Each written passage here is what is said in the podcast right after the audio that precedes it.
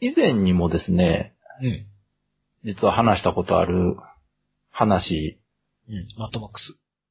あ、そうそう、マッドマックスはね、何回か話しますよね。まあ、マッドマックス、近からず遠からずって感じなんですけど、もあの、映画の話ね、今う、映画回。の話ね。はいはい。で、以前ね、原作付き映画。原作ものの映画化についての話っていうのをなんか、結構初めの頃にやった覚えがあるんですが、第4回わあ、4回でしたか、あれ。かな？そうか、そんな前か。2015年のね、頭の方。あ、かなりじゃあやる気あった頃ですね。まだ全然あの、匿名希望だった頃。懐かしいですね。まだ、とんがってた頃でしょ。そうそうそう。まだ私がすごいやる気あった頃ね。認めましたね。で、その頃にまあ話したんですが、あの、最近またね、えー、国内、国外を問わずですね、うん。えー原作ものの実写映画というのがすごく増えてきてまして、はいそんな中でも、うん。えー特に邦画、日本の映画。はい。日本の映画で漫画原作おのものがすごく増えてると。まあそうですね。なんか、はいなんとなく、パパッと浮かぶのがいくつかね。本当に増えたんですよ。前から確かに多かったんですが、はい。えーもう2016年に入ってはですね、もう、ほとんど漫画原作の映画しかないんじゃないかっていうぐらい、あら。えー大きいタイトルとしては、あの、宣伝とかね、耳に入ってくるようになりまして、ということで今回はその、より突っ込んだというか、そえー絞ってですね、う。うん。漫画原作の実写映画化についてとおいうことで話したいな。な。はい。はいはい。まあ、絞った方がね、あの、ぼやけにくいんでね、話題が。まあいつもぼやけますからね。そうなんですよ。あの、あまり幅広く話すとですね、何を言ってるのかわからなくなるというね、問題がありますんで、えーどんどん絞っていこうかなとはい。思いました。はい。絞ろじゃあ、それでいきます。はい。でですね、まあ、まずはですよ、ここ最近で、パパッとこう、思いつくものでいくとですよ。う。はい。まあもう、ちはやふるとアイアマーヒーロおう。というのがね。もうつい最近ね、話題になってた漫画原作の実写映画化と。で、えー、ついこの前にですね、うん。えーネット界隈でとても話題になりました、えー鋼の錬金術師。おう。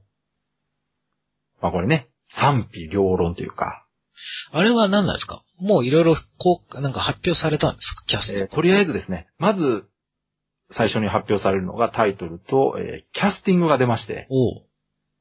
まあそのキャスティングはやっぱりね、おう。まあ簡単に言うと主人公は名前がカタカナなわけですよ。カタカナ？エドワードとかいうね、名前がついてるわけですよ。はいはいはい。で外国人ですか？そうなんです。うん。はいははいいはい。それをキャスティングで思いっきり日本人になってるっていうところでまず突っ込みどころがあったりとおか、まあいろいろありまして、だいたいね、日本の漫画に出てくるかっこいい人は日本人っぽくない人多いんで、まあね、漫画ですからね。そうなんですよ。うん。で、そこはまあしょうがないんですが、やっぱり、鋼の錬金術師というとですね、うん。えーアニメも、アニメ化ですらですよ。そ実は2回テレビシリーズが作られてると。う。あそうなんですか。そうなんです。えー一番最初に作られたテレビシリーズっていうのが、うん。漫画がまだその、連載中にアニメ化されまして、はいはい。えーその弊害というかですね、もうジャンプ漫画の宿命なんですけど、うん。えー言ったら原作に追いついてしまった時に、じゃあ終わる時にどういう話になるのか。よくあるやつですね。よくありますね。えーそれでですね、後半がなんとオリジナルストーリーになってしまってですね、ああ、よくある。非常に反感を買ったと。しょうがないもんね。追いついちゃった。はい。でもですね、原作の人気が非常に高い作品ということで、その後新たに。フルメタルアルケミストっていうサブタイトルがついてですね。原作忠実に作り直したアニメが放送されたんですね。それはまた一からやったんですか？一からです。おー、すごい。だから、ハンターハンターみたいですそうですね。だから、やっぱり、原作好きはやっぱ原作通りのものを映像化してほしい。ね。ああ。はいだ。からそれ、それぐらい人気がある作品だと。はいはいはそれをですね、これだけまあ時間が経った後にですい。よ、実写映画化するといえば、おそら、揉めるに決まってるじゃないですか。やっぱあれなんですか、その、ハガ、ハガレンはのファンの人ってやっぱこう、すごい熱い人多いんですかね？熱い人は多いと思います、やっぱり。うーんう。ん。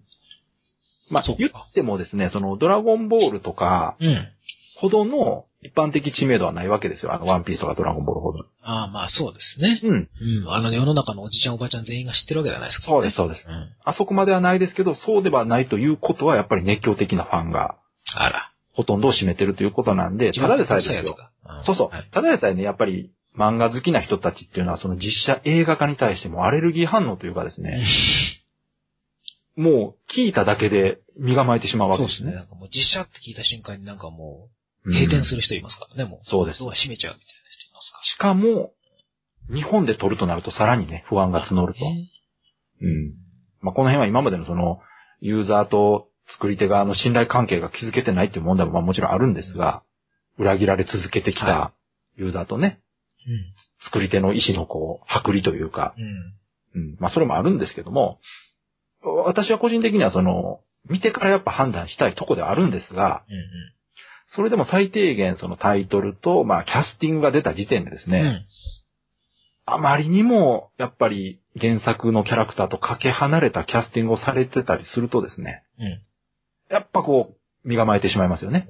ちなみに今回はどうなんですえー今回はですね、まあ、私個人的にはその、ハガーレンに対してそこまで思い入れはないのかで、おまあ、結構冷静な方です。はいはい。はい。ただ、その、反発してる人たちの気持ちもすごくわかりますし、た例えば例で言うとあの、ヤマトの実写映画化ってありましたよね。あ、キムタク？はい、そうです。はいはい。見てあれは、うんえー、キャスティングで言いますと、佐渡さんっているでしょ。佐渡さえー一生瓶片手にアナライん。ザーとはいはいはい。お医者さん。あれが高島玲子がやってます。ずいぶん？ん高島玲子？女性が。妻うん。はい、そうです。女優になっちゃったの？なっちゃいましたね。うん。あら。とかね、まあ、そういうキャスティングがあったりすると、うん。女になっとるやないかって。ああ、そうなんですか。はい。おー。まあ、別に、女優さんでもね、うん。いいっちゃいいんですけど、うん。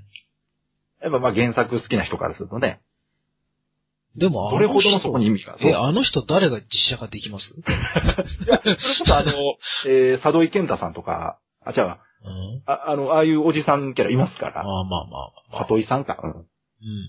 あの、で、えー、ヤマト、実写ヤマトで言うと、一番評価されたキャスティングが、うん。えー、柳葉敏郎、柳葉敏郎は何をやってるんですえー、真田さんをやってました。かあ、真田さんはわかるわ。はい。それはなんとなく見た目が近い。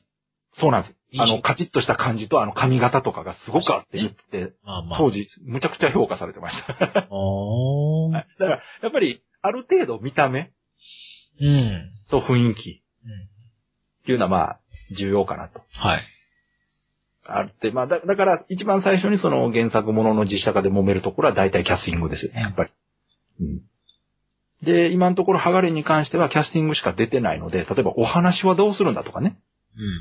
うん。長い話を2時間に収めて、まあ、なんかどっかのエピソードを切り取る。そうそうそうね、きどっかをね切り取るのか、それとも全体を2時間にギュッとするのかでもだいぶ違いますからねこ。れはすごいな。うん。だから、そういうとこも含めて、オリジナルス、ただでさえ実写化難しいのに、それをさらにオリジナルにしてしまうのかとか、あともう一個、すごい最大の謎が残ってましてですね。そあの、ハガーレンって主人公が二人いるんですよね。う。あの、男の子と、きょ兄弟なんです。はい。鎧？お、ご存知ですか？うん、そのぐらいは知ってます。はい。鎧をどうするかっていうのがまた謎なんです。鎧をどうするか？はい。要するに CG にするのか、うん。着ぐるみにするのか。あれ結構でかかったんでしたっけ？そうですね、大きいですね。身長2メーターぐらいありますあれ。うん。ただ、最近のそのね、東映特撮、えーライダーとか戦隊ものを見ていただくと、着ぐるみの技術ってすごく上がってますんで、そうですね。この間ライダー1号見たらかっこよかったですね。びっくりするでしょ。うん。だから着ぐるみで全然不可能じゃないんですよ。た。うん。むしろそっちの方がいいんじゃないかと思ってまあるんです重量感もあってね。そうそう。変な CG やるぐらいならう、ん。うん。いけるでしはい。ただまあ、そこは今のとこ、まだ判明してないょ。状態になってまして、みんな、おああいつどうなるんだ、あいつは、ってうん。いう話になってましたけど。まあまあ、そんな感じで、つい最近で、うん。一番盛り上がったその漫画、原作の実写映画化はやっぱハガレンだったんですよ。主役は誰がやるんですえー主役、主役はですね、あの、ジャニーズのね、かジャニーズ、はい。えー今、いろんな映画で、うん。まんしかも漫画、実写映画化にたくさん出ている方がやります。誰ですか？名前出てこない系？な名前を言っていいんかな？これあの、うん。暗殺教室とかにもね、あ出てましたわかんねうん。まあまあそうそう、名前言ってもわからないでしょ？うん。うん何、だから、な他に何やってたんですか？えー、ちょっと待ってくださいね。調べましょうか。あ、最近、出てきた。はい。あ、金田一くんですね。あ、そうそう最近の。そう。そうです。あの。結構漫画原作の実写化では、いろんなところで髪型とか近いじゃないですか。そうそうそうだから、いろいろね、その、好意的な面もあるんですが、やっぱりその一番問題、引っかかるのがその、外人やんっていうね。ああ。うん。まあでもそ、そんなもんは、うん。それはもうしょうがないかなとは思うんですけど。うんだから、い今んとこ出てる情報で言うと、そこがやっぱ、そ、それぐらいしかないんです、まだ。で、これから徐々にその、お話とかね、映像が、もうそれこそ予告編ですよ。うん。やっぱ実際の映像出た時に、あれは一応いつ頃公開みたいおそらくですが、えー、結構邦画って早いんで、な。確かにね。撮るの撮影がね1。ヶ月ぐらい撮っちゃいますあのね、そ、そこもまず不安なんですよ。うん。テレビドラマの延長じゃないんだからってやっぱ思っちゃうんですけど、はい。え、早かったら年内だと思いますね。マジですか？早かったらね。年内、え、だってこの間発表されたんですよね。いや、そんなもんだって、その時点でまあ撮影してたにしてもですそうそうそう。いや、全然そんなもんですよ、よ。今の映画。CG と編集で、半年でいけますか？あの、だいたい3ヶ月ぐらいで撮って、えー編集して半年なんていうのも全然ありですから。まあわかんないですよ。まだこの辺も、いつ頃持ってくるか、まあ年末映画に持ってくるのか、お正月映画に持ってくるのか、どうかなっていう感じですけどね。鋼の錬うん金なんかいろいろまだ、あれですか、ホームページとかできてない？そうですね。あ、ティザーとかもなかったかな。まだ、だからビジュアルすらないんですよ、その、制作が決まったってぐらいですか？そう。その、格好して、言ったら、その漫画のキャラの格好してる絵もないんです、まだ。ああ、そうですか。何のイメージボードもないんだ。ないです。なくて、タイトルとキャスティングだけですごい盛り上がってたんですから。えー、劇場版。あ、これアニメか。違うな。うんだから、やっぱそれだけその漫画原作を好きな人がいて、もう、もうやめてくれという悲鳴がすごかったんですよ。そうですか。ワーナーブラザーズがやった。結構ね、最近ワーナーがその、日本の漫画絡みのに関わってはきてるんですが、会。2016年6月にイタリアでクランクインって書いてあるんですよ。イタリアで撮んのか。今からイタリアで撮るみたいですよ。そうか、じゃあ、背景は一応原作に合わすんや。イタリアで日本人が撮るか。ああ、なんかそんな映画昔あったんだ。うーん。まあまあ。小田裕二かなんか？あ、ありましたね。ありましたね。えうーん、まあいいや。ー、なん、なんとか黒だ。とかやったかな。はいはい。まあありましたね。うんはいで、まあ、今一例としてそれ挙げましたけど、うん。じゃあ今度もうちょっと広い意味でですね。おじゃあ、漫画原作がその実写化されるときに、何がみんな問題だと思ってるのか、うん。何で揉めてるのかっていうおそれは確かに。ええ。で、まあ今ちょっとね、話しましたけど、まあやっぱキャスティングの話はね、大きいんですよ。まあそれはあれでしょ？みんなのイメージが違う。もちろんもちろんね。うんまあだからそれこそ完璧になんかこうすごい特殊メイクをして漫画のキャラそっくりに作ったらそれでいいのかというと、うん。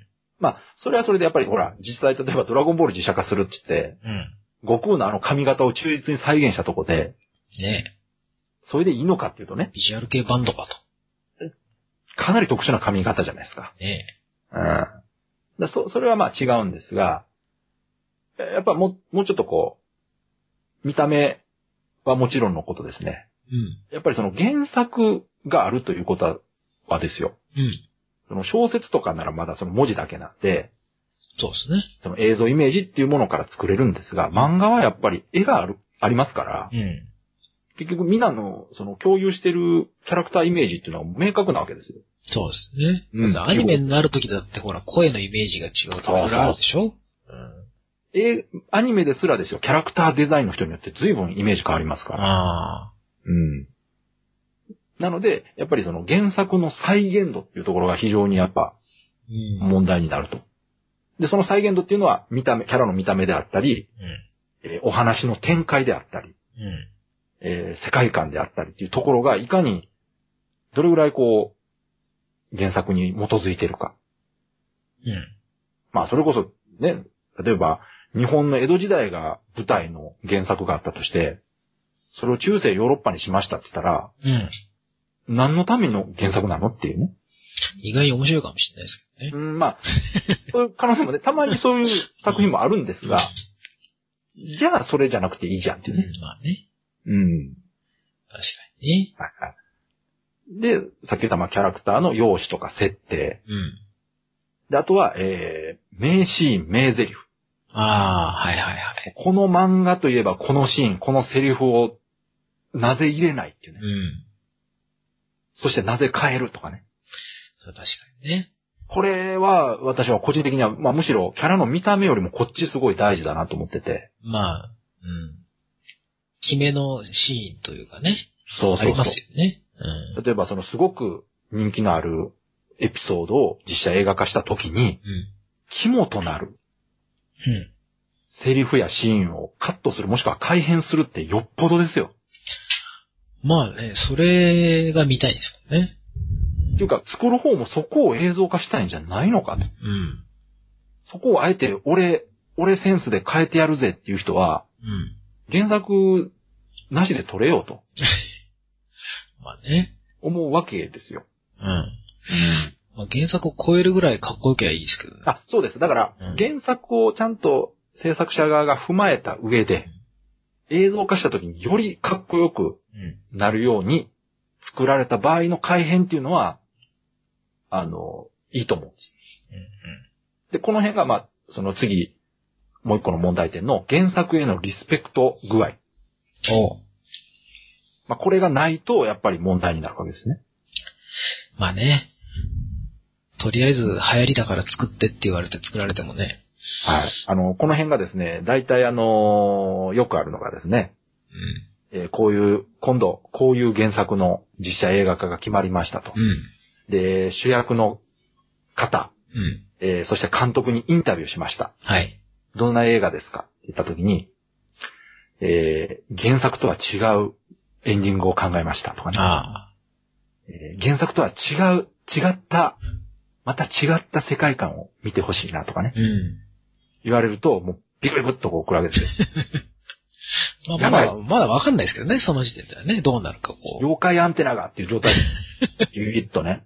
いやいや、だってほら、原作とは違った、こう、アレンジでもかっこよきゃいいかはないっていそうなんです。まだ、そこは、そういう言い方だとまた希望は持てるんですが、たまにですね、うんはっきりと原作を読んでないという監督がいるんです。まあ、原作に初めて触れましたみたいな人いますよね、確かに。依頼されて読みましたとかね。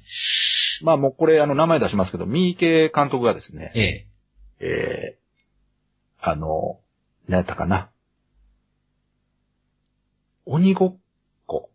ああ、はいはいはい。リアル鬼ごっこの映画を撮ったんですね。撮りましたね。なんかあの、完全オリジナルで作ったんですよね。うん。で、あれは一応元があるんですよ。うん。あれ、元は読んだことありますよ、最初のやつ。はいそうそうそう。で、もういっぱい出てるから、うん。まあ言うてしまえばもうあれ、リアル鬼ごっこっていうすごい大きい世界観のなんかこうオモニバス映画みたいになっているんですが、それでも三池監督はもう、えーわ私は原作なんか読んでなく作ってるって言ってしまったんで、うん。あの、ちょっと炎上したんですね、最初ね。いやいや、つって。じゃあ、それじゃなくていいやん、もう。うん。うんせめて読めよと。じゃあ、設定だけ聞いて撮ったんかいみたいうなね。ん。で、まあそこまで言われたら、まあもう見る方も覚悟できるから、あ、じゃあ知らなくて撮ってるんだなって思うんですけど、うん。まあ中にはですよ。まあこれ、あこれ後で言おうかなと思ってたから後で言うわ。おーはいはいはいはい。じゃあいいですまあ、その、だからさっき問題が、その、リスペクトのなさ、原作へのリスペクトのなさっていう中に含まれているのが、え明らかに原作を理解してない人、うん読んでない人が作っている。えーまたは、えーオリジナルのキャラがいっぱい出てくる。うん。オリジナルのストーリーになっている。うん。えー設定を無視している。うん。もうこの辺になってくると、これ原作の意味あるっていうね。まあね。まあ意味はないですよね。とりあえずその名前で作ってくれって言われたけど、俺別にそれ作りたくないし、俺のやりたいことやっていいっすかみたいな感じそうなんですよも出てくるよね。ちょっとね。そこまで行くとですよ、もう本当に誰のための映画かがわからないわけですね。うん。結局作品としてターゲットっていうのは存在するし、作る側に何かしらコンセプトとかがあって作ってるわけじゃないですか。やっぱり。作り手としてね。まあね。うん。最悪それでも、その話として面白いきゃまだなんとかね。あ、そうなんですまあタイトル違うけど、まあ普通に面白いけど、そこれじゃななくてもよかったねぐらいだったらまだいいですけど。そうそうそう。じゃあここでですね、ちょっとあの、もうちょっと具体的にお、タイトルを上げてですね、お、えーこの漫画原作の成功例、失敗例みたいな言っちゃうんですか？部分いっちゃいましょうか。成功例失敗例もいっちゃう、いましょ言っちゃったこれ。はい。う。はい。これもう私のもう個人的うん。な感想も含んでますが、おまあ、世間的にもそう思われているものだと思いますので、はい。行ってみましょうかね。いいっすじゃあまあ低い方から行きましょうか。よ。ダメ、ダメな方ね。そうですね。だから世漫画原作。にちょっと、これはちょっと、みたいなやつね。はい。もうこれもね、はい有名なやつばっかりなんでね、えー、ご存知の方は聞いたら、あーと思うと思いますが、まあ最近のやつから行きましょうか。はい。えー、進撃の巨人。ああ。私、前編、前編見ました。あ、すごい。ナブさん見たんですか？前編見ました。私ね、うん。あれ、前編好きですよ。およかった。ただ、はい。後編を見に行かなかったっていう時点で、ちょっとこう、なんていうのかな、そこまでではないっていう、この、わかりましはい。ええで、この進撃の巨人に関しては実は、まあ私ちょっと見てないんですから、うんあのー、前編後編まとめてみようと思いまして、うん見てないんですけども、これ意見分かれてるのはすごくわかるんですよ。うん。鍋さんみたいに、いや、確かに原作通りとはなってないまでも、うん。見れるよと。うん。映画としてね、面白かっそた部分があった。そうなんです。意外とね、あのーちゃんと原作知った上の人で見た人が、うん。いや、確かにまあちょっといろいろ問題あるけど、思ったより良かったよっていううん評価をされてるんで、そう。完全な失敗ではないんですよ。私、部分的に一箇所だけ気に入ったところがあったから、もほううそれで全然あ、プラス。でもそういうの大事ですよね。うんここだけ抑えてくれてたらいいやっていうね。そう。で、まあ、これがなぜ、えー、ダメだ、失敗したように思われてるかっていう原因いくつかあると思うんですが、はい。まずね、原作のやっぱ知名度が高すぎることと、それに対しての期待度が高すぎた。うん、まあ、しょうがないですよね。で、アニメもすごくよくできてたんですよね。ああ。アニメがむちゃくちゃよくできてたんで、まあ、原作の絵があれだけなだけに、アニメがもう最高みたいな雰囲気はちょっと。本当にアニメはすごい、うん。近年稀に見るクオリティうん。と面白さでしたから、うん。それこそ正直、実写のお金を使って、劇場版のアニメ作った方が良かったんじゃないかって 思うぐらいおなんですけども、はいはい。まあ、まあそこはあえてね、実写映画作って、まあ、ハリウッドにも負けないぞみたいなつもりでやったとは思うんですが、結局、やっぱり、元人気の高さと、その今まで出た作品の高さによって、どうしても見劣りしてしまったとだね。いうところと、あとはどうしても外せないその CG 特撮技術うん。を、やっぱりハリウッドの対策と比べられてしまうというね。まあね。ここはしょうがないでしょう。そこはもうね、まあ、うん私も言いたい。っていうか、そういう文句を言う人に対して言いたいことは、はい。けども、いいです。うんはい、先行きましょうか。あ、はい。まあ、そういうことで言われたけども、これはそこまで大失敗ではなかった。うん。じゃないかなと思ってます。はい。まあ、見てないんです。あの、巨人の表現が好き。おー、あ、それ結構言われてますね。なんかこう、怪獣映画っぽい感じが、あったっていう。私の中では、うん。ゾンビ映画です、そっかそっか。だから評価があれ。高いと。あんな素敵なゾンビ表現見たことないと思って。ああー、なるほどね。れあったらしいなと。ふんふんふんふん巨人がね、ゾンビっぽいっていうのかじゃあちゃんとその映像化するにあたって、こう、監督がな。自分でこう表現したいものは作ってるといあうこの気持ち悪さはなかなかと。わかるわかる。ないと思うんですあれ、だって確か人をオーディションして使ってるよ。んですよね。そうそう。あのね、実写巨人がね、なんかゆっくり歩いてくるうん。気持ち悪さ、あれなんかゾンビ映画でもなかなかないなと思って。でもそこって大事ですよね。あの、うん気。持ち悪いもんですから気持ち悪く見えないとね。すごくね、そこはいいです。いやちゃんとやっぱさすまあが。普通か。うん。監督がね、樋口真嗣なんですが、そうですねそこはもう絶対抑えてくれるだろうなと思ってたんですけど。はい。じゃあ、えー次の映画行き、うん行くとですね、えールパン三世。ああ、見てない。はい。えーこれ実写版ルパン三世最近ね、はい。作られたあの、小栗旬がうん。主演の。なんとなく雰囲気は近いですけどね。ちょっと。そうそう、あのーまあ、ルパンの雰囲気といえばハードボイルド。これでもハードボイルドはもう古いんかなうん。どっちかというとコミカル。そうですね。わ、私からすると、ルパンって本当に初代のあの、ハードボイルドの中にちょっとコミカルなとこがあるけど、かっこいい。あの、グリーンのジャケットの方ですか？ああ、そうそうそう。はいはい。うんうん。なんか大人のアニメっていう感じだったんですが、うん。まあ、ここら辺がね、やっぱ映像化するのには難しいんじゃないかなと思うとこで、まあね。このテイストを表現するのは結構センスいるんじゃないかなってやっぱりうん。思ってたんです。で、これね、えーもう地上波放送されたんですよ。おうはい。で、私はそれで見たんですけども、はいはい。えーこれはまあ個人的には失敗だったんだなと。まあそうですか。あの、見た目とかに関してはね、すごく、うえー頑張ってお表現してて、で、小栗旬自体もかなりね、あうんの原作のルパンを意識してうん。お芝居してました。ただ、何がダメですか？個人的に一番引っかかったのは藤子ちゃんのキャスティング藤が、子ちゃんのキャスティング誰ですか？あや、これ調べていただけますかね画像見ていただければ。はい。えー藤子ちゃんのキャスティングはですね、最初に名前で出た時点で大丈夫かって言われたんです。ルパン、はい。実写、まあ、鍋さんがそれを見てどう思うか聞藤きたいな。子、うん。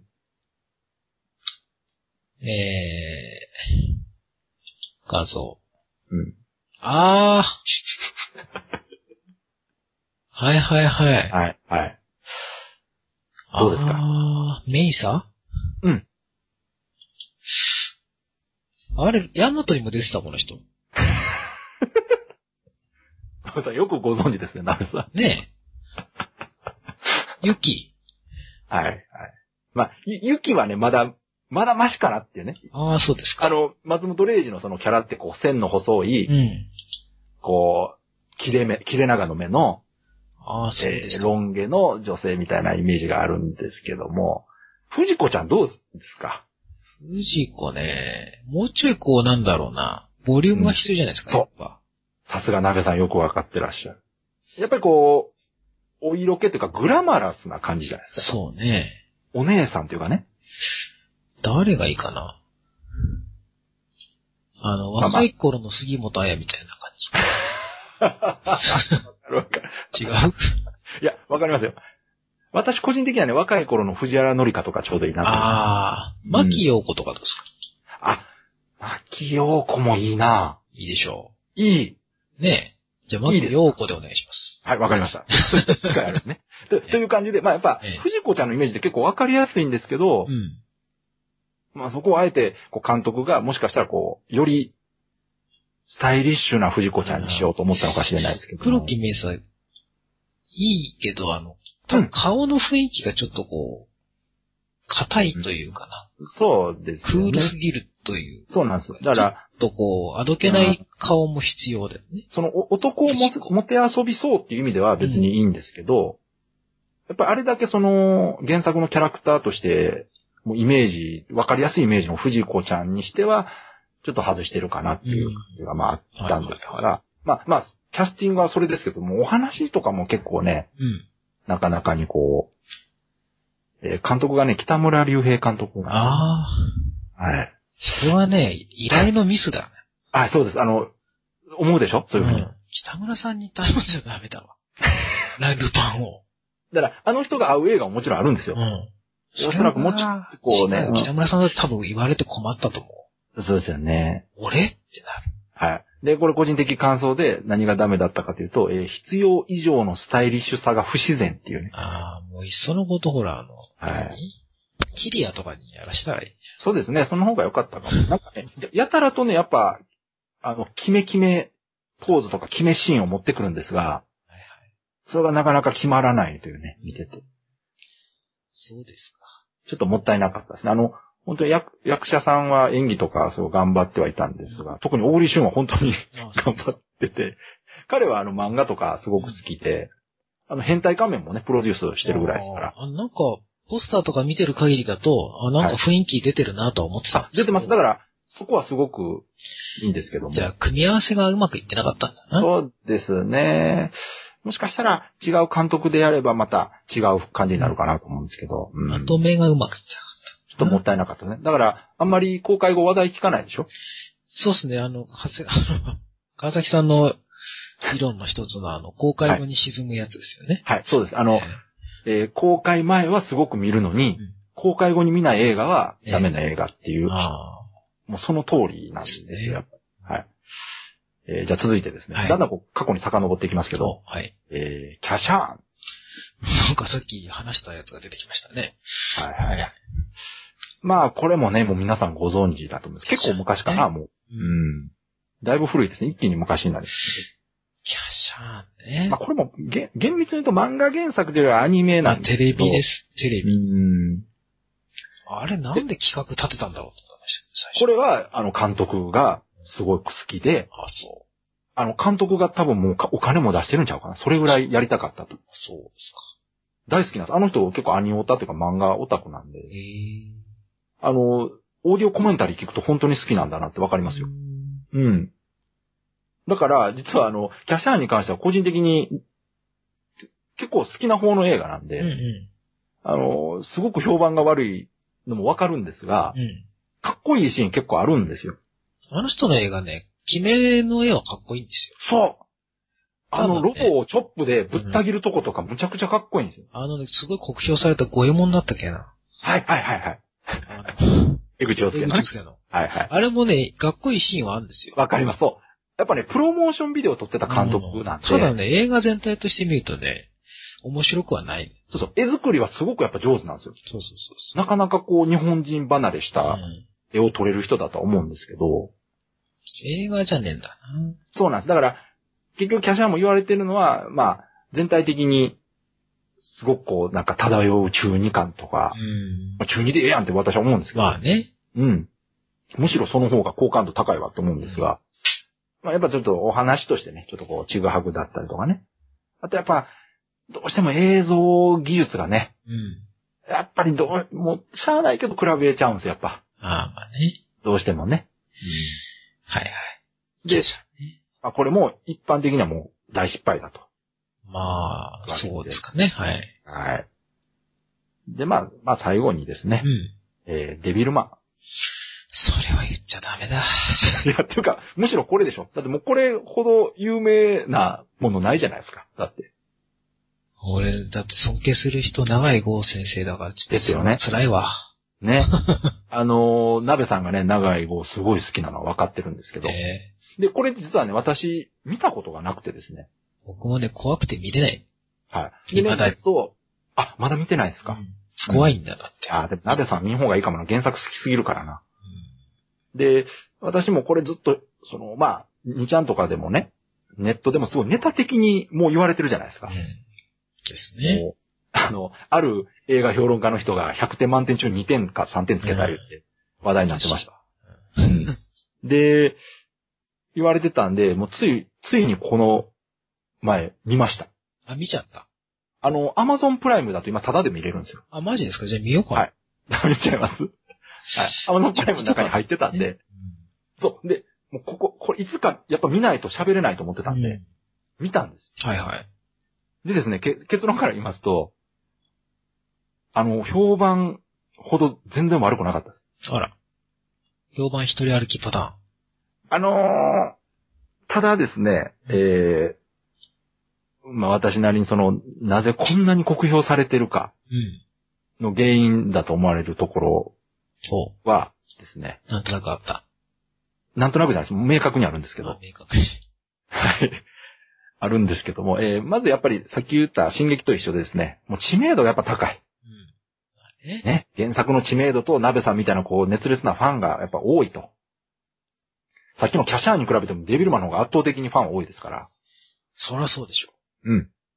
で、映像化というかその、アニメ化もたくさんされてますし、で、その中でですね、一番の問題がもう役者の演技力がひどいとこ。れ誰がやってあのですね、これおそらくオーディションで決めたんでしょうけど、ああ、そういう感じですか。双子の、えー、アイドルの人を使っているっぽいですね。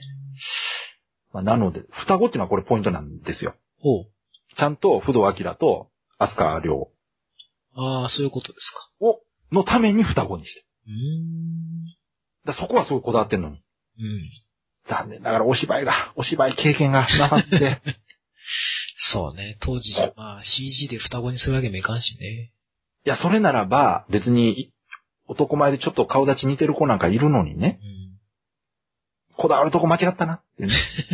まあもしくはいろんな大人の事情でその人たちを使わなければいけなかったのかもしれないですね。ねこれに関してはね、映像化自体にいろいろ疑問があるんですよ。うん。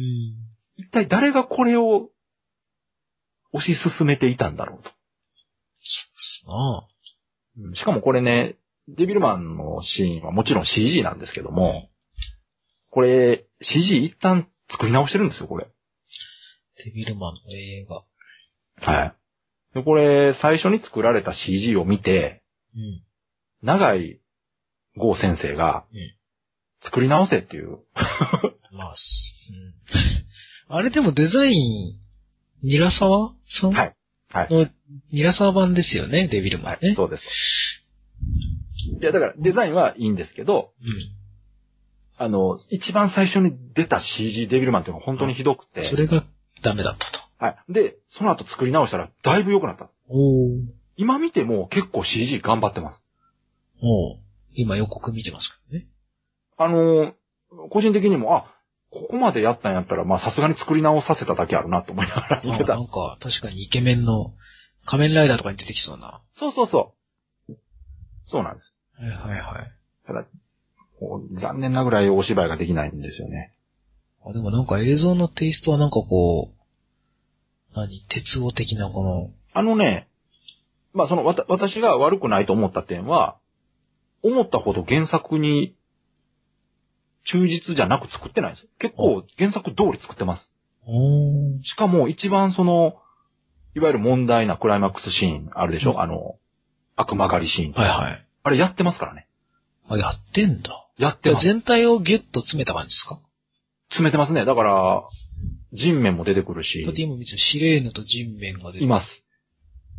あの、原作はかなりなぞってます。えー、に2時間弱でそんなに。はい。で、まあ、やっぱりデビルマンを映像化するときに一番問題となる、あの、クライマックスシーンをちゃんとやってましたねう。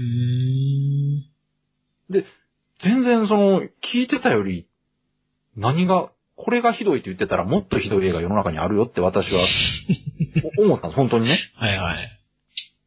それこそ最近作られた、あの、特撮系のうん。映画とかはかなりひどいですから、あ、そうっすか。はい。じゃあ見ますわ、これ。まあちょっと見てみてください。ほんで、もう、あかんかったらもうノーコメントでいいと思います、まあ。ね。うん。まあ今見る限りちょっとなんかあの、うんなんだ、PS2 の頃ぐらいのゲームのオープニングみたいな雰囲気は若干あるけど素も、晴らしい例えですね。うん。まあでも、当時のねそ、感じで見ればまそうなんです。で、ナベさんはおそらく私よりやっぱり原作に対しての愛があると思いますから、またちょっと見方も違うと思いますけあ、ど、ただ、原作好きならば、が逆にその頑張ってるなって思える内容にはなってると思うんですよね。うんうん。うん。見ましょはい。で、まあ、この辺が、う。ダまあメ失敗したんじゃないかと言われてるものですけども、これね、国内じゃないですか。そうですね。で、ちょっと一個、これ私特別に、特別枠来ました？海外の、どうしても。これだけは言いたい。それは、あれじゃないですよね。これ言っとかないと、うん。国内だけが悪いみたいなことになるじゃないですか。この間あのなんか制作者が謝ったやつじゃないですよね。あら安倍さん、よくご存知ですね。その話しますか？ええこれはもう、これはね、私もいいろんなとこでというか、もういつも絶対言うんですけど、まあさっきもちょっとね、名前出てきましたけど、はい。ドラゴンボールですね、やっぱり。エボリューション。はい。あの、これは私の中でダントツ個人的に最低な漫画原作実写映画です。私見てないですけどね、さすがに。見てない。うん。見る見なくていい必要ないかなと。見なくていいです。ドラゴンボール好きならもう見たらダメです。そうですか。はい。っていうぐらい、本当にさっき言った問題になる部分ってあげたじゃないですか。うん。あの条件をすべて満たしてる映画です。いやーね。すごいですよね。まあ、逆にじゃあ、どこが良かったんだ良かったとこ言ってくれって言われたら、うん。えピッコロの見た目。そまあ、あれだけは、さすがにね、あれだけ個性的なデザインをう。うん。作り変えるつもりはなかったみたいで、ああ。見た目はもうまんまですわ。逆にもうピッコロはヒットしたんですかね、その制作側に。これ使えるみたヒットというか、いな。うん、多分なんか、あ、この形面白いんじゃないみたいなね。うん。いや、ほんで、な。さっきナビさんもちょっと言ってましたけどね、ついこの前、うん、ね異例ですけども、あれ何年後ですかだって。もう今なら言えると思ったんでしょ？そんな聞いたことないですよ、だって。聞いたことない。制作者何年も経ってからすいませんでしたって。あの、ドラゴンボール、その、ハリウッド版ドラゴンボールの脚本を書いた方が、公の場で、うん。あの映画は失敗だったと。なんかお金に目がくらんですいませんでしたみたいなこと言ってましたよ、だって。あんなこと聞いたことないでしょ。ねであれは、やっぱりあの人自身もドラゴンボール好きだし、会う人会う人にもう先般みたいに言われるんですよ。え。でしょうね。で、もうこんなこと本当は制作者が言うことじゃないけども、で、結果として私は関わったし、あれに責任はあるから、わ私が悪くないとは言わないけども、おあれはひどかったとまあね。いう発言を聞いて、私はちょっとね、なんか、うん。もう、な、なんか胸の使いがちょっと取れましたね、あれでね。なんか逆になんかもうそんなに追い込まれるほどうんひどいんだと思って。いや、そうなんですよ。制作者がそんなもうなんか十字架背負うぐらいね。いや、でもそれぐらいやっぱタイトルとしては本当にビッグタイトルだったんでう、ん。あん、なんであんなことになったんだって思ったんですよ、私もね。これだけのタイトルを、お、いい大人がたくさんで関わって作って、あんなもの作るって、どうしたんだと思って。で、蓋開けたらやっぱり、その脚本家の方が言ってたみたいに、もうそれこそ集英社とか鳥山明、原作者の鳥山明が口を挟んでも聞いてもらえなかったらしいですから。どういうことなんですかね。あのね、制作会社が相当強かった上に監督もかなり、あの、頑固だったらしくて。もう権利、向こうって権利買ったらもう私たちが自由にやっていいでしょっていうまあね。人もいるらしいですよ、やっぱうん。そうですよ。それで浮いちゃってるやついっぱいありますからね。り。ね。うん。だから、ハリウッドのダメなところの一つですよね、それね。まあね。いいとこもあるけど。うん普通に作りゃあの、ほら、マン・オブ・スティールみたいな感じでね。いや、ほんと宇ね。宙バトルが。ほんとそうです。あれ見て、もうええやん、ザック・スナイダーでよかったわ。まあ、そそれれはそれでまたね、多分違うま問題が出てくるとまあ全思うんですよ然違う暗い感じになりますけどね。あの、そうそう、全然。とりあえずなんか悟空十字架背負ってる感じになっちゃいますけどな。多分あの、カメハメハ打ってくれたおじいちゃん死ぬ時とかすごいスローになったりするんでしょうけどね、多分ね。うん。カメハメハ打って巻き込んじゃったりなんかして、うん反省しちゃったりなんかしてね。なんかね、いや、それはそれで見てみたいな、やっぱりな。あ、そういうのも？うんでただ、やっぱり、あの、ザックスライダーが全ていいわけではないけど、戦闘シーンに関してはやっぱかっこよくなるだろうなといや思いました。でもほら、クリーの紀元山で敵とか本当にざっくり切れるかもしれないですよ。みそういやそれは正しいですか。ざっくりと。あの、鳥山明は結構その辺の語話表現をしてますから。まあ漫画ですからね。そうそうそう。あれ魚肉ソーセージみたいだけど、ザックスナイダーがやったらだって、300みたいになっちゃいますよ。た確かにね。切り株映画になっちゃうもん。うん。でも、そういう風にね、やっぱ作り手でだいぶやっぱ変わるじゃないですか。まあね。この人が作ってればもっと良かったんじゃないか、みたいなことが想像できるぐらいにはね、うん。うん。なんとかなったんじゃないのって、み、見てる側からしても思うぐらいのね、ね。感じであって、まあドラゴンボールのことは忘れてあげましょう。わかりました。あてかもうだいぶ時間経ってますね。うん。もうあとなんか、いいやつの話しないと。もう悪いやつだけで随分来ちゃった。はい。そうなんですよ。うんはい、すいません。そうで、これ、逆だとまずかったんで、最後にいい話をしたかった。おはい。で、これからじゃあ話すのが、えー評価が高いと言われる作品ね。うん。これは、もうあのー最近の映画がすごく多いんですよ、やっぱり。うん。うん。で、まあこれも順番に行きましょうか。えー寄生獣。おう見てないや、それは。これね、前編後編で2作品あるんですけども、これも非常にそっか、あれ予告編の時点で見てねえや、そうすごいよくできてます。よくできてますか。あれ基本的に原作をはい。圧縮した感じの話ですか？してますね。あの、やっぱりね、エピソードごっそり抜いてるせいで出てこないキャラクターもいるんですよ。まあまあ、まあ、それはしょうがないでし時間の関係上。もう全くいないことになってょ。う。ん。まあ、個人的には残念でしたけど、そこをまあちゃんとうまく作ってた。あの、これもね、監督があの、三丁目の夕日とかを撮ってた監督のそうそう方ってあの人がやったんですよね。そうなんです意外だなと思って。いや、これね、意外だと思うでしょ、でも、監督自身がインタビューで答えてましたけど、うん私は三丁目の夕日とかが売れたおかげで、ああいう映画監督のイメージあるけど、うん個人的には寄生獣みたいな方が好きなんだって言ってました。うん。で、寄生獣はもう、もともと撮りたかったらしくて、うん。昔からずっとこう、あの、作ろうとしてたら、あの、ハリウッドが版権持っていきよったんですよ。そうですね。で、あのせいで作れなかったんですって。あれだってだいぶ長いこと向こうに権利買われて。そうそうそう。で、結局作らんかってね、あいつら。ねうん。で、切れたタイミングで、今やって撮って、あの映画を作ったらしいんです。おいいっすね。そうそう。そういう思い入れがあるのは大事。本当にね、あのーで、やっぱ見た人の反応で、ちょっとやっぱ原作と、こういうとこが違うとか、解約やって言われてる部分があって、うん。あの、見たんですけども、うん。それについても監督は、原作と違うことは分かってるし、原作がどういうことしてるかもちゃんと分かった上で、うん。えー映像化、実写映像化した時にはこっちの方が良くなるんじゃないかと思ってやってるっていううん。話をちゃんとインタビューで答えてましたから、決してその読ん、ちゃんと読んでないくてそうなってるとかではなく、うん。読み込んで理解した上で、えーさらにこうんう、。良くしようと思ってやってるはい。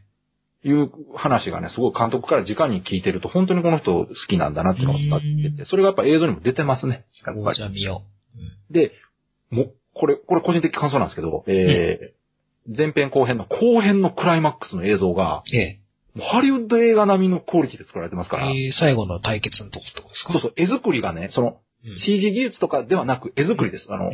カットとか、結構引き絵が多いとか。映し方がね、もう本当に邦画とは思えない、こう、ええ。すごくかっこいい絵作りしてて、わ、この人こんなことできるんやと思って、三丁目の夕日だけじゃ確かにもったいないなと思って、うーん。もっとこういう映画を撮ってほしいなと思いましたね。見ます。はい。ぜひぜひ、うん。よこれはね、見てください。かっこいいですよ、ほんと。し、寄生獣ね。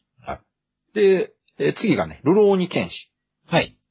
うん今最初のだけ見ました。はい。これも、えー全部で3部作かな。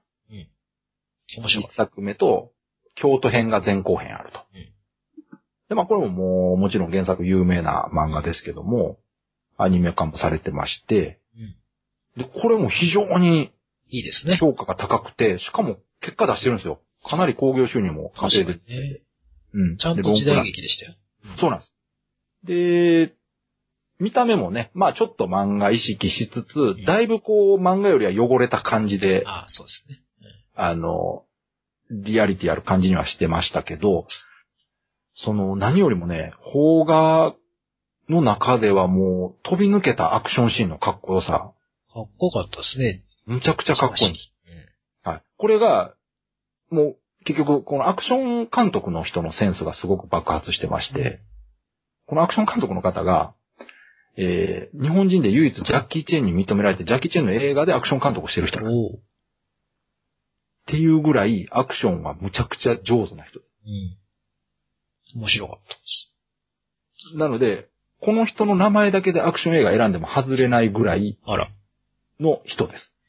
ええぜひぜひ、あのー名前で、な、な、名前出てこないですか、そこで。いや、えっとね、名前、名前出してもあれかなと思ったんやけど、言った方がいいんかせっかくですな。あ、じゃあ、これね、えー、ちょっと待ってくださいね。一応調べてはあるんです。か。うん。ルロニケンシの監督の方は大友圭司さんっていう方なんですよね、これこれが。はで、アクション監督になると、えーこれ間違えたらまずいからちゃんと。ちゃんと、ちゃんとやってください、そうなんです。はい。後で修正するの嫌ですからね。そううん。えー、谷垣健二さんね。谷垣はい、谷垣健二さんというこの方が、もうこれね、ウィキペディアで見ていただいたらどれだけすごい人がわかりますんで、じゃあみんなで、ウィキペディアをチェック。ぜひぜひもう、この人あの CM とかでも、うん。えーアクション監督されてまして。あの、ももクロが、なんかこう、教室で戦ったりする CM とか、あと、えー、スケートの真央ちゃんがこう、白い服と黒い服になって戦ってる CM とかうんうんうんあったでしょ、あれとかの監督もさあれてるー人です。はい。はい。なんかいろいろそういうアクションやってますね。おー。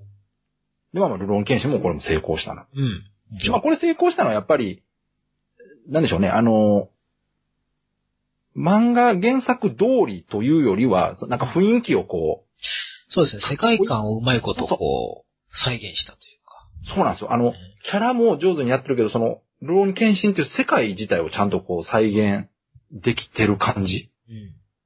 がすごく上手だったなと。あの、セットとかもね、邦画にしてはむちゃくちゃお金かけてうん。作ってまして、すごく自然に見えるように作られてました。なんかね、ああの、背景の提灯一個でもすごくこう、こだわってですか？こだわって作ってたらしくえて、え志の高いうん。作品ですから、ぜひ、あの、原作知らない方が見ても面白いと思いますので、見てください。で、次がね、ちはやふる。うん、最近のね。え、これはもうすごい最近。これね、私まだ見てないんですよあ。れは何ですか？僕あんまよくわかってないですけど、百人一首かなんかなんですか？そうです。うん。カルタですね。百人一首に、えー青春を打ち込む若者たちの。群像劇。そういう漫画があると。はい。恋愛要素ありっていう。まあ恋愛要素っていうのがこれまたそこまでメインではないとこがいいんですけど、うんまああの、えー百人一首カルタ部っていうのがあってですね、高校に。で、そこの、えークラブの子たちがまあ全国大会出て、ライバルと戦って、そう。えーカルタに強くなりつつ人間的にも成長していくっていう、そうああ、王道な感じですね。いや、王道なんです。本当にね、このスポコン王道を、まあ漫画もめっちゃ面白くて、うん。で、アニメもすごくよくできてるんですよ。で今まで映像化自体成功してて、ここで実写ってなった時、これもね、揉めたんですよ、最初。必ずもはやふる実写化って、ってそれは無理だろうと。絶対滑るやん、こんなん。可愛い子使いたいだけやろって言われたわけですよ。ああ。で、映画始まったら、おうえらい評判がいい。なんかね、ツイッター上だけですけど、まあ私が知ってるの。すごいいやもうだから、評判いいですツイッター上であんだけ評判聞くってことは、もう成功ですよ。だって、公開前より、公開後の方が見ましたからね。確かに、うん。まあ後編やってますよね、まだね。そうです、そうです。まだそこで、後編になってね、こう大抵ね、失速するんですよ。はいはい。大抵の映画は。そうですね。でもなんかそこでまたこう盛り上がってる感じがあるから。えーなんせね、後編がね、うんあの、ある意味主人公とその主人公のライバルになることの戦いを描いてますから、あ。嫌が王でも盛り上がる。へえ。うん。かなりその、見た目可愛い、んあの、女の子の映像化かなと思ったら、うんすごく、こう、アクション映画っぽい。ああ、カルタを撮るところとかカは。ルタシーンをすごくこだわって撮ってるらしいですね。へえ、なんだろう。昔のピンポンみたいな感じかな。あ、そうそう、あの、原作とかアニメでも、うん。こう、スパーンとこう、カルタを飛ばすっていうシーンとか、うんああいうとこ上手に表現してて、実写化の方でもそこをすごくああ。ちゃんと作られてるそうですよ。なんかチャンスあったら見たかったんですけどね、あんまりね、公開してないんです。時間的に。朝一とかね。これはもうだから、えー、メディア出たらもう家でゆっくり2本続けてみようかなとああ、確かに思って。ますけど。はいはい。で、最後は、うん。えーこれがつい最近、本当につい最近ですけど、アイアムアヒーロ最高ですよ。ー。ね、これ、鍋さんも見てきてるんで、これ鍋さんに言ってもらうの。最高ですわ。これ、鍋さん、原作はもちろんご存原知。作ね、うん。読んでました。ました？はただ途中で、はうん。つまんねえなと思ってやめたんです。ちょっと長いんですか、原作って。あのね、長いですよ。今もううん20巻くらいかな。ええそんな続いてるんですか？僕読んでたのね、ちょうどこの映画が、うん。まあ前半部分のエピソードを切り取ってるんですけど、はい。ちょうどそのぐらい読んでたか読んでないかぐらいなんですよね。うーん、なるほど、なるほど。うん。で、え映画はどこまで、どっからどこまでやってる感じ？映画はその第1巻の1話のところから、はい。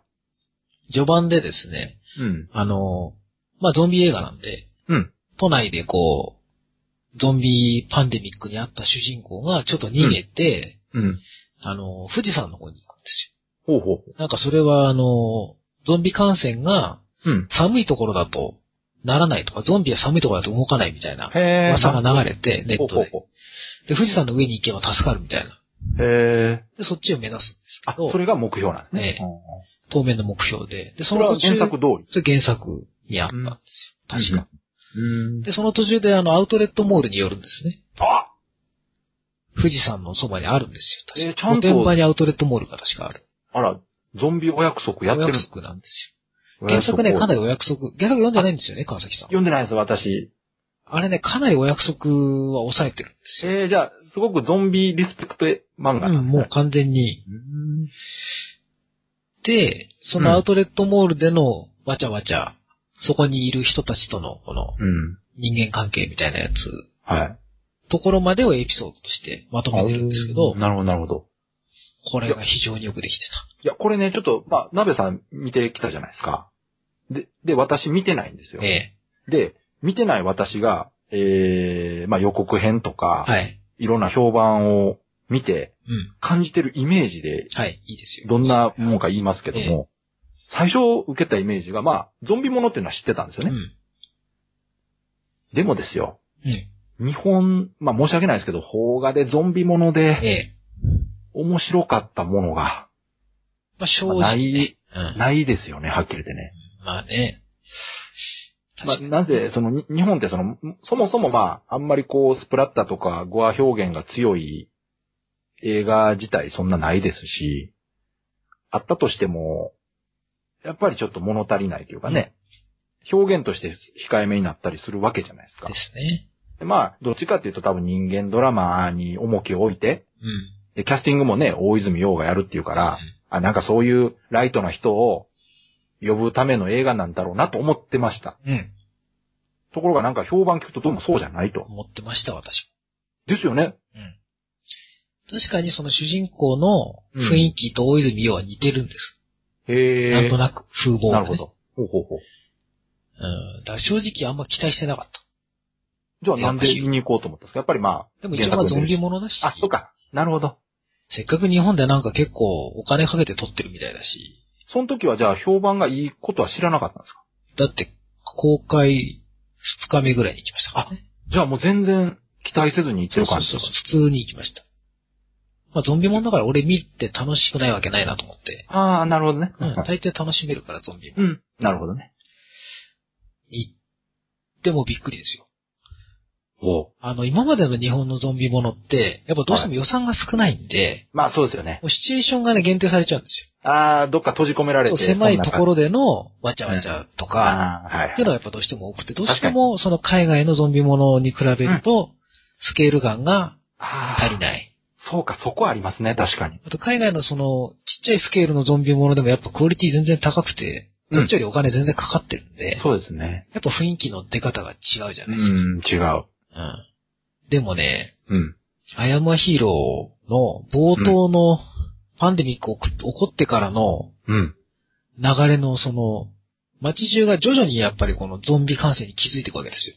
おーおーおーあの、だ一部で、なんだろう、ニュースとかでちょっとずつ流れたりするなんか犬に噛まれました。はいはいはい。あ、僕ね、その大好きなんですよ。あの、ディザスターとか、そうそう、ちょっとずつ、ちょタイプのっとずつ。、そう。あのね、オープニングのとこすごい大好きなんですよ。そうそうそう。よくあるじゃないですか、その、あの、風が流行っていますとか。ある。ね。あれいいですよねそ。うそう、なんか変な風が流行ってますとか、あと、なんか、集団食中毒が出ましたみたいな。あーいい集団でなんかこう、何が起こってますとか、おあとなんかちょっと関連してる人がなんかちょっとなんか変な熱っぽいんだよなとか、ーああ、いいですね。とかっていうのでちょっとずつちょっとずつ街中にゾンビが、まあこの映画の中でゾキュンって言うんですけど、ね、言うんですね。そうゾキュンがどんどんどん繁殖していって、でいざなんかこう、わーっと発生した時に、うん。逃げる人と、うん。まだそれに気づいてなくて、携帯見ながら歩いてる人とかいるんですほよ。ー携帯見ながら歩いてて、向こうから人がいっぱい逃げてくんなーって何やってるのみたいなで、で、目の前で人が食われてんとか見て、動画撮ってる人がいるんですああ、リアル。よ。うん。そこでしか起こってないと思ってるから。うん、なるほど、なるほどで。もその後ろに何十匹何百匹のゾンビが走ってきてるんですけど、へえ。で一瞬のうちになんかね、結構広い街、地方の街で、はい。街丸ごと借り切ってなんかロケしたらしいんですけど、あの、予告でも見ましたけど、なんか道路一本こう車がいっぱい止まって人がこうわーわーいる感じの。結構広い絵撮ってるんですよ、今回。あれって確かに日本であんまないですよね。ないですよ。やっぱ海外だとよく見るね、うん絵ですけど。でやっぱそのゾンビ映画でやっぱ、一斉にこう集団発生してるみたいなのをうん一発で見せられる絵最初に持ってきてるんで、ああ、大事ですよね。あそこがいいんですよ、すごく。そういうシーンないとすごくうん世界が狭まりますよね、なんか。そうそう瞬間的になんか日常から、うん。まあ、主人公漫画家のアシスタントしてるんですけど、あはいはその漫画家の先生の仕事場でもゾンビが発生して、逃げて外に出たら、い。へえ。街中がパニックになってるみたいになって、そ、その辺の描写っていうのは原作でもしてるんですか？原作でも大体流れがあって、うん。うんそこの作り方がほんと上手くて、へえ、あそこ。を見るだけでもうね、2000円ぐらい払ってもいいっていう。じゃ、じゃあかなりその、ゾンビ映画見慣れてる鍋さんからしてもすごくその導入部分よくできてるこれは。すごいです。へえ、すごい。ちゃんと手抜かずにモブの人があっちこっちでいろんなことやってるんですよ。あ、それすごいな画面結構広く撮って、へえ。走ってくるタクシーに引かれるゾンビとか。それってでも監督がよっぽどゾンビ映画知らなかったら無理ですよね。なんかね、そんなに、なんか一応パンフレットとか読んだ限りだと、はい。そんなにゾンビ映画にやたらこう得意とかってわけじゃなそうなんですけど、でも原作読んで、はい。その世界観を再現するのに、いろいろやっぱ考えまくって、結構ね、真剣に考えてるんですよ。やっぱえどうやったら日本でゾンビ映画をリアルに見せられるかみたいなこと。え、でも原作だけ読んで、うんゾンビ映画見ずにそれにた到達したっていうのはその、人がゾンビ映画どのぐらい見てるかわかんないですいやけど。、ででも、うん。正解ですよね。それ、他の映画でやってることですからね、それね。そうそうだ。どうやったらこの世界、え漫画の世界観を映画で再現できるかっていう結構なんか悩んだっぽくて、へえ、真面目な人なんですね。真面目に作ってるんですよ。すごいすごい。確かに今までそんな映画あんま作ってない、そういう感じの人じゃないんですよね。確かそうか、ちょちょっとね、この方も調べはしたんですよ、ええ確か。若い方ですよね、結構。若いです、また見た目。ね。えー、佐藤慎介さん。そう、他に確か作ってる映画がね、そんなに、あ、あのね、ガンツの監督です、このあ、そっ方か。そっかそっか。そうそう、漫画の映画化してる人なんだよな。ガンツとあと図書館戦争。あ、そうそうそうそうそれですわ。えー、あと白雪姫ね。あ、白雪姫ね。うんう。ん。コンソさんの人ね、すごいね、真面目に作ってんですすごいすごい。でも、そうか、その冒頭シーン評価高いですよね。あの、ツイッターとかでも見ましたわ。よ。本当あの冒頭の世界が一瞬で壊れていく感じ、わあ、いいっすよそこね。まで徐々に徐々にこうなんか積み上げてって、うん。一気にバーンって崩れた時に広い絵で見せるっていうのがね、うん。なかなかできないですよ、やっぱ日本のそうですよね映画で。確かに。それがお金かかりますもんね。あれやるとね。そうそううんあとまあショッピングモール行ってからはまあショッピングモールなんで、うん。そんなにまあ、予想通りっちゃ予想通りなんですけど、まあクライマックスはね、すごく良かったですね。クライマックスっていうのはその原作とは違うんですか、やっぱり？原作と確か違う。僕ね、確か？その辺でね、読ん、あんま読んでなくなっちゃったんですよ。ああ、そっかそっか。うん。ただ、ただまあ、原作は続いてますからそうそうそう映画で終わってるわけではない。まあ映画でも一応続いてはいるんですけど、とりあえずそこで一区切りついたみたいな感じのあ、っていうことは、評判良かったら、続編もあるかもしれない。続編、まあ作れなくはないですけどね。うん。でも、あれは別にいいかな、もうあれで終わっても。ああ、そうですか。もうちゃんと完結してる感じまあで。一応あの、特に何が解決したわけじゃないけどっていう。うん。うん。あの、グロ表現、語話表現、やりきったのはすげえなっていう。それそれ、それも、実はすごい気になってて、その、まあ、言ったら、日本のその、ホラー映画で言うと、例えばそこを見せないことで、うん。想像力をかき立てて怖がらせるパターンと、まあ見せるけど、やっぱちょっとしょぼいっていう時あるじゃないですか。すごいっすよ。すごいらしいですね、なんか。あの、本当に多分見慣れてない人が見たら気持ち悪くなると。あ、そ、それでも言ってましたよ。あの、なんかカップルがうん。見に来てて、うん席立ってる子が何何人もいたみたいな。だからあの、多分、うん。これまあ聞いてる人がいればですけど、うん。アイアンマンヒーロー、有名な作品だし、はい。映画館で見なくても、うん。テレビでやるじゃんって思ってるじゃないですか。はいはい。絶対カットされますよ。なるほど。あんなの放送したと放。送できないですよ。あ今。結構そこまでやってますか？うん一応 R15 ですけど、15か。あれ18ですよ。あ、マジっすか？うん。鍋さんがそう言うなら、そうなんでしあれょうね。多分18した方が、だって頭吹っ飛んだりとか普通にしてますもん。へー欠損しまくってるし。それでよう15で収まりましたね。いや、なんか結構頑張ったらしいです。15で収める。頑張ったらなんとかなんのかって思いますけど。ああ。いや、でもほんと18レベルですよ、あれ。えー、すごい。特に鍋さんほらよく言うじゃないですか。うんこんなん15じゃないよって。うん。いや、本当今まで見てきたのっていうと、そんなに、例えば腕が吹っ飛ぶとか、はいはいはい。首が飛ぶとかありますけど、うんうんうん。なんかね、そういうんじゃないんだよ。なんかもう、頭がぐちゃぐちゃになって、ふバラバラに吹っ飛んでいくとか、へ映像え。引きずり出されて、とか、海外でも最近あんまないですよね、多分。あんまり細かく書いてないですね。あの、ワールドウォー Z の500倍ぐらいグロ表現強いです。いや、あれはもう明らかにカットしてますからね、そこをね。いや、本当に。あの、リメイクハウ、なんだ、ドーンオブザ・デッドはい、はい、はい。とかより、血のり多いんじゃないかって思うぐらい。それ見たな。でも血のりの量が本当半に。端ないですよ。特に最後のそのシーンが、うん。まあ、籠城戦みたいになるんですね。なるほどちょっとねちょっなるほどとネタバレになりますけど。うんうんうんうん。そこでの本当ね、血のりの量半端ないですよ、あれ。えー、すごい。でも、よくそれを邦画でやりましたね、ほんまに。いや、ちょっとね、予想をはるかに超える感じだったんで、えもうなんか原作がどうとかそういう話じゃなくて、普通にかっこよくて面白かったんですということはもう鍋さんとしても大満足やったんですよ。いや、よ。もう大満足ですよ。いいっすね、そういうのなんかこう期待せずに行ったら、うん。すごかったっていう。ゾンビ好きの人はもう絶対見た方がいい。へえ。っていうか、あれが日本で作れたことがすごいと思って。やれんじゃん、日本の映画、みたいななんなんでしょう？何の条件が揃ってできたんな。ですかね？わかん。あれ多分普通に海外でなんか賞取ってましたけど、はい。普通にアメリカのゾンビ映画ファンとかに見せても問題ないと思いますよ、あれ。あ、言うてますね、それもうんね。全然いけると思います。普通に、今時のあの、海外のゾンビ映画なんてクソばっかなんで、もう本当に、全然勝ってると思いますよ。へえ、すごい。うん。あんだけ金かけてやっぱね、作りゃなんとかなんだなと思って。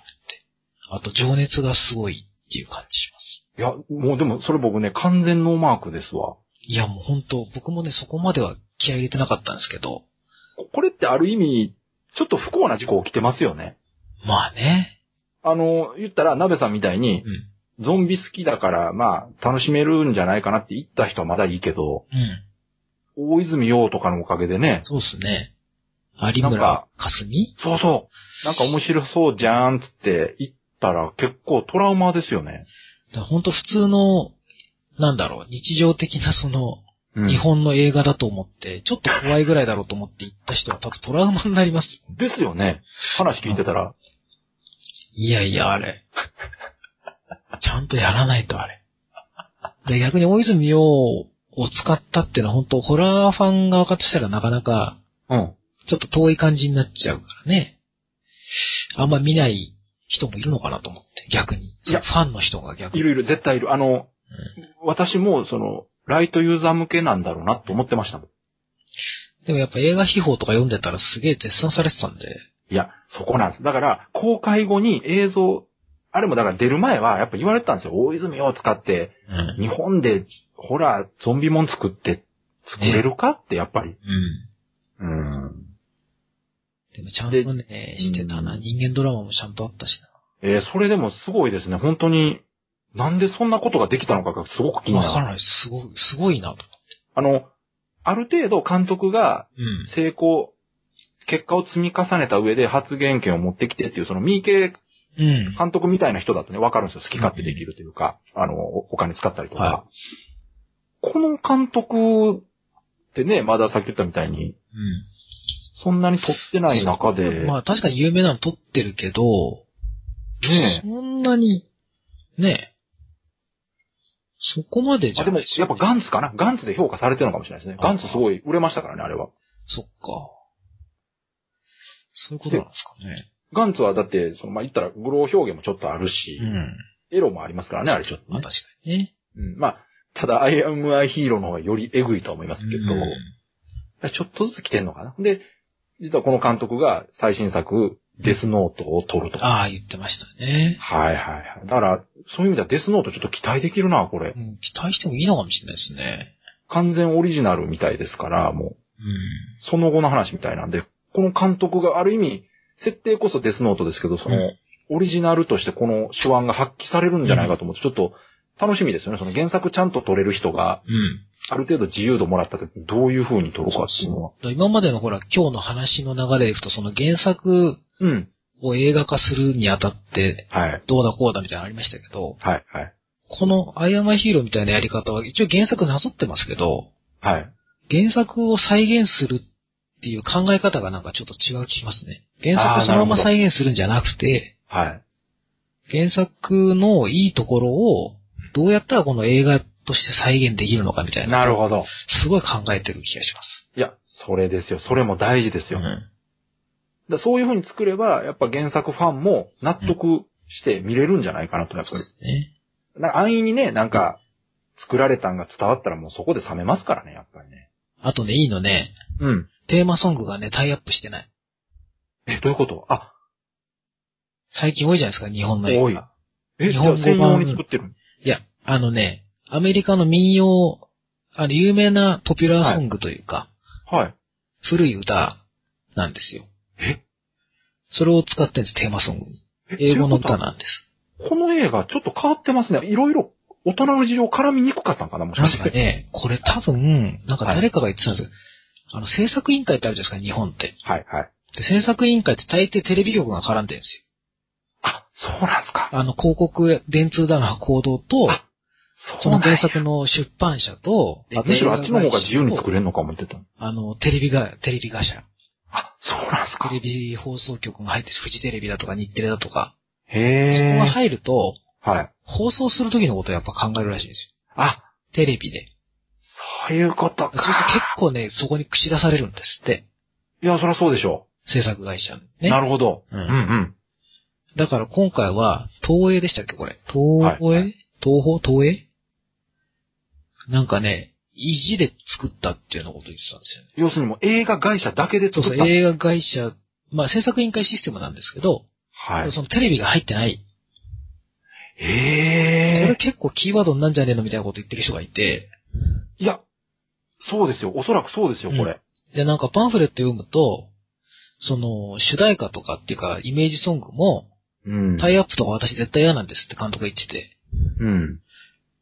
で、それでこの曲を選んだっていう。えー、でもそれ、監督発言権も出てるんや、じゃあ、この人。ちゃんとなんかね、その、ストーリーに絡んでくる曲を使って、ちゃんとエンディング。グに流れるんですけど、それがすごく良かったんですよね。音楽がすごい良かった。へだから正直、アイアンマンヒーローって漫画だから、ー。はい。音楽がいいとかあんま印象を持ってなかったんですよ。そうですよね。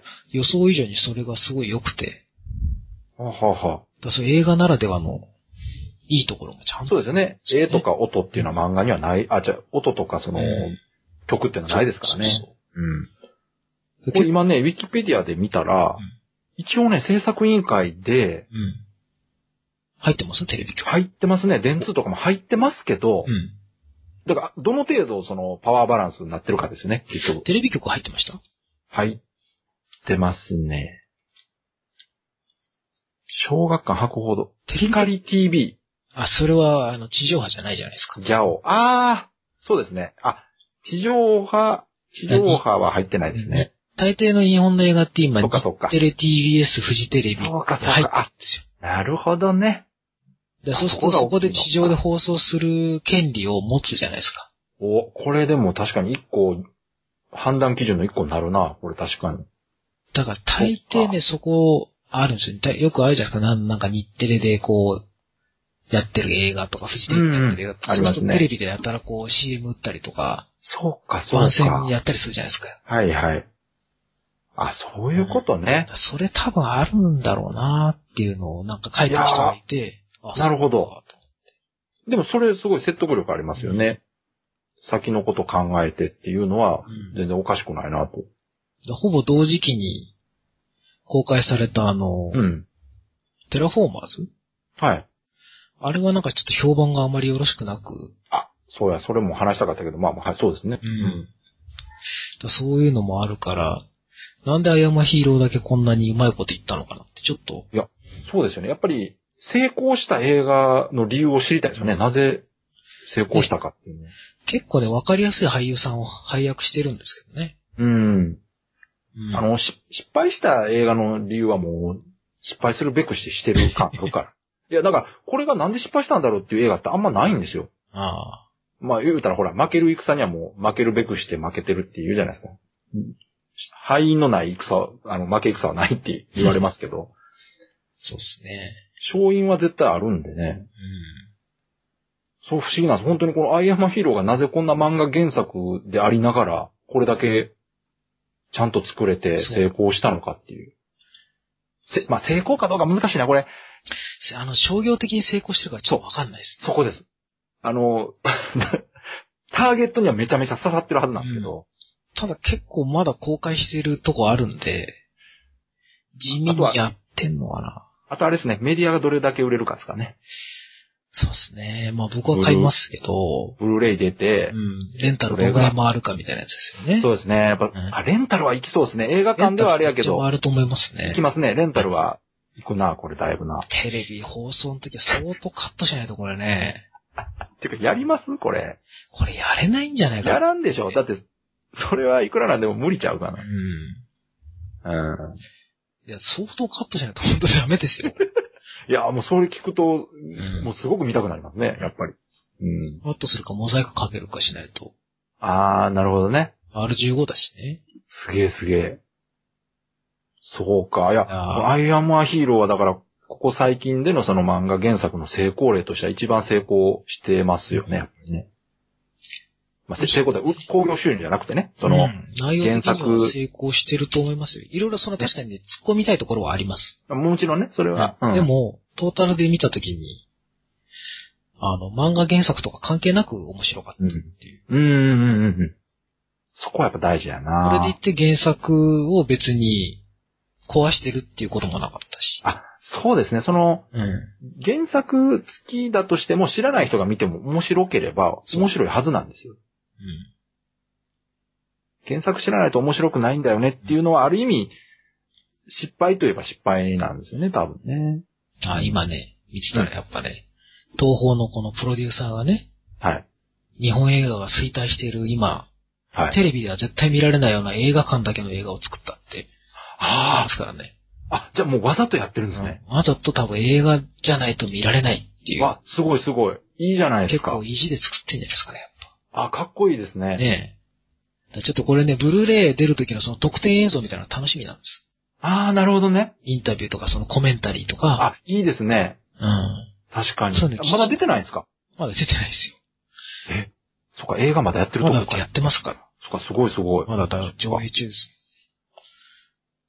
あでも映画館でえ。見た方がいいと思いますけどね。マジっすか？そんなに？お前、4月23公開やもんな。もう結構頑張ってるでしょ。ロン日本の映画としては2ヶ月。確かに。ん ?1 ヶ月半ぐらいやってんのか。長いですよ。ガルパンには及ばんけど、頑張ってまあます。まあ、うん。頑張ってる。うん、頑張ってる頑張ってる。うん。ゾンビ映画としてはね、快挙だと思います。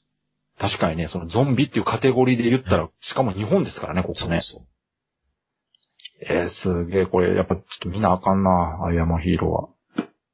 できれば劇場で見ていただきたい。やっぱいいですか、劇場。いいですね、やっぱ。迫力がね。ああの、広い絵でこのパニックに起こるシーンがね、やっぱね、いいですよね。そやっぱね、う。引き絵はね、映画館映えますよね。やっあぱ。広い道路を人がわーって逃げてって、後ろからゾンビいっぱい来るみたいな。わかるわかる。いろんなとこワールドウォー Z の見ば見どころそこですもんね。そうそうそう。あの、なんだ、物量感？そうそうそうそう日。本映画でなかなかできないやつ。そうなんですよ。